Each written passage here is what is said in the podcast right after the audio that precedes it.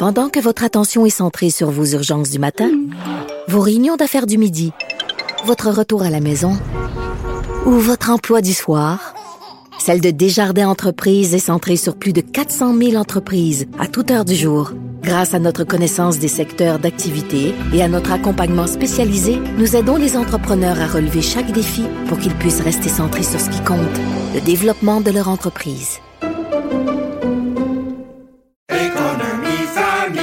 Ici Ricardo. Et Émilie, marchand d'IGA. On a envie de vous inspirer à bien manger. À moins de 5 la portion. Suffit de repérer les produits valeurs sûres et de les cuisiner avec une de nos recettes. Les valeurs sûres, c'est bien pensé, hein? Bien sûr! Détails sur IGA.net. Vous vous demandez si les plantes ressentent de la douleur? Ou encore, comment est-ce que les daltoniens voient le monde? Le balado en 5 minutes est pour vous. Explorez la science, l'actualité et l'histoire en un temps record. La Feu, en collaboration avec le gouvernement du Québec, est fière de propulser la série Balado en cinq minutes. Ne laissez pas les questions sans réponse plus longtemps. En cinq minutes, disponible sur l'application et le site cubradio.ca. Yasmine Abdel-Fadel.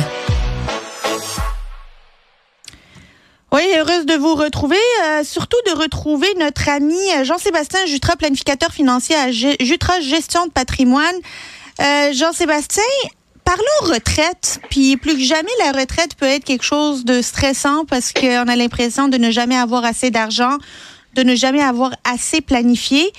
Est-ce que est-ce que c'est plus difficile pour les handicapés, notamment les personnes vulnérables, d'épargner pour la retraite? C'est pas facile pour tout le monde d'épargner. Ben non, mais c'est pas pas facile pour monsieur, madame, tout le monde d'épargner, hein, parce que bon, évidemment, on a des revenus qui sont limités, mais on a des dépenses qui sont là, qui augmentent à cause de l'inflation, qui augmentent à cause de la hausse des, des taux d'intérêt, donc ça devient difficile. Mais là, quand on rentre dans la classe des gens qui ont une déficience, un handicap physique, un handicap mental, ben là, c'est c'est pire en fait, parce que si on prend cette catégorie de, de personnes, bien évidemment, probablement que les revenus sont moindres, pas parce qu'ils veulent pas, mais parce que la capacité ne permet pas d'avoir certains types d'emplois qui sont mieux rémunérés. Donc, évidemment, si les revenus sont moindres, bien, la capacité à épargner va être moindre. Donc, aujourd'hui, c'est tel que tel, mais lorsqu'on va arriver vers les années de la retraite, bien là, on va avoir on va avoir un plus grand problème que la population qui est pas victime de handicap. Donc, quand même, il y a une iniquité entre les deux, mais déjà qu'on sait que c'est pas facile de, planifier la retraite. C'est euh, assez particulier, mais euh, c'est quoi la situation des personnes handicapées au Québec là, en lien avec ça? Ouais, c'est une bonne question. Puis j'ai fait la, recherche juste avant. Je me disais, ben, il y en a combien? Parce que tu sais, est-ce qu'on parle d'un sujet, mais finalement, on touche une, très minorité de personnes.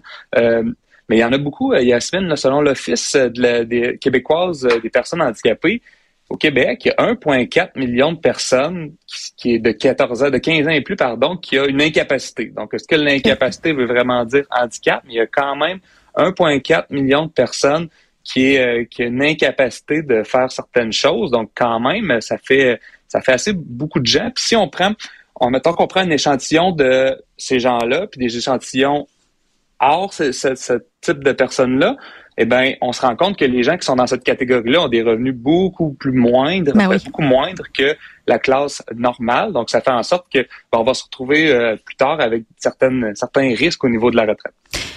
Mais il y a de l'aide. Il y, a des, y a des mesures fiscales qui viennent en aide à cette catégorie de, Québécois. Oui, il y a des crédits d'impôt qui existent. Ça, ça depuis les années 80, là, à peu près que ça existe. au départ, c'était des crédits vraiment qui, étaient, qui ciblaient les gens aveugles. Mais après ça, on a ouvert un peu à tout autre type euh, de handicap. Mais quand je regarde un peu ce crédit d'impôt-là, puis je fais mes, les, sommes de tout ça, ça donne à peu près 1600 dollars de crédit là, pour un, Québécois qui, qui a cet, handicap physique-là ou mental. Mais le point qui est, qui est plus intéressant, je trouve, c'est que en, 2000, en 2018, donc ça fait quand même quatre ans la dernière statistique, mais euh, ça, fait, plus que quatre ans, ça fait six ans en fait de cette dernière statistique-là. Les deux ans qui est sorti de ma tête. COVID. Euh, il, y a 123 000 personnes seulement qui ont demandé ce crédit-là. Ah. Mais si on se dit qu'il y a 1,4 million de personnes qui ont peut-être une incapacité, ben pourquoi il y a juste 123 000 personnes qui demandent ce crédit d'impôt-là? Parce que pour avoir accès à ce crédit d'impôt-là, il y a un document que l'Agence du revenu fournit qu'il faut qu'il soit rempli par le médecin. Est-ce que c'est parce que les gens ne sont pas au courant ou c'est parce qu'ils n'ont pas vraiment un handicap? Parce que la définition, c'est d'avoir une déficience physique grave ou mentale qui est prolongée. Puis quand on dit prolongée, c'est que ce soit, c'est pas un petit accident qui fait en sorte que je suis le carreau euh, six mois, donc c'est 12 mois et plus, le volet prolongé. Donc, ben, moi, je pense qu'il y aura probablement plus de gens qui fit dans cette catégorie-là. C'est juste qu'ils ne connaissent pas ce crédit d'impôt-là.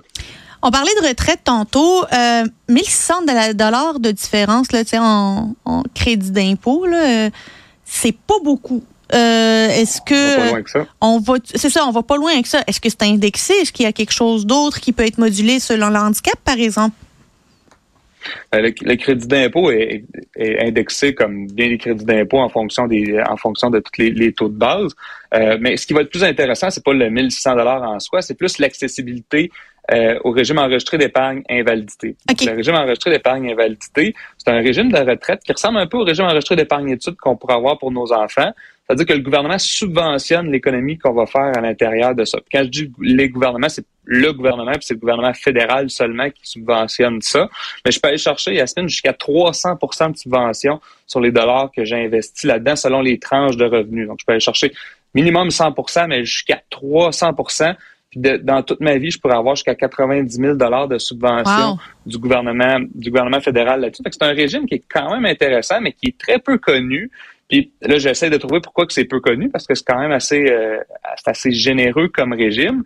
Mais faut, faut, peut-être croire que ces gens-là qui sont victimes d'un handicapé ont peut-être pas les sommes d'argent nécessaires pour investir à l'intérieur de ces régimes-là. Donc, ça fait pas partie des stratégies de publicité des institutions financières de parler de ça, parce que imagine une grosse stratégie de publicité, mais faut pour finalement aller chercher 10 000 personnes, je pense à ça. Mais, mais je pense que dans des entrevues comme ça, c'est là que ça, devient intéressant d'en discuter parce qu'il y a peut-être des gens qui sont chez eux, qui sont victimes d'un handicap comme ça, mais ils savent juste pas parce que l'information n'est jamais arrivée à leur, à leur télévision ou à leur, à leur chaîne de radio.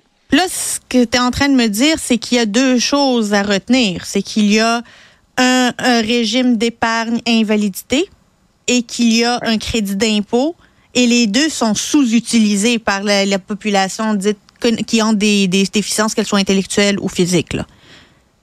Oui, puis euh, je pense que de l'argent. Des fois, on se dit, tu sais, ici, 300% de subvention, c'est intéressant, mais 300% de zéro, euh, ça fait quand même ben zéro, en fait, Ça prend quand même une capacité d'argent à investir là-dedans. Mais Yasmine, pour les gens qui sont à très, très faible revenu, euh, le gouvernement va, si vous ouvrez un compte, seulement ouvrir un compte, il va déposer des montants automatiquement. Il va déposer 1000 dollars par année jusqu'à concurrence de 20 000. Donc, si je l'ouvre aujourd'hui, je suis admissible. Puis c'est ma première année d'admissibilité, mais pendant 20 ans, je peux aller chercher jusqu'à 20 000 de subventions sans déposer un dollar. Fait qu'imagine, il y a peut-être des gens qui disent, ben moi, je veux pas en ouvrir de, de ce régime-là parce que j'ai pas la capacité d'épargner à l'intérieur de ça. Ben oui, mais ça s'épargne Mais juste le fait de l'ouvrir, le, le, gouvernement va contribuer pour moi directement à l'intérieur de ça. Fait que je suis convaincu qu'il y a beaucoup de dollars sur la table qui sont là, mais juste parce qu'on n'a pas pris la peine d'ouvrir un compte, ben on n'aura jamais cet argent-là. C'est très intéressant. J'espère que nos auditeurs vont aller vérifier s'ils ont accès à ces programmes-là, les régimes d'épargne, invalidité, le crédit d'impôt. Il y a, il y a de, il y a de la matière. Une fois qu'on connaît les secrets de la fiscalité, il y a moyen d'avancer, il y a moyen d'épargner et faire fructifier. Et on découvre ça semaine après semaine grâce à toi, Jean-Sébastien. Merci beaucoup d'avoir été avec nous. Merci Yasmine. Au revoir.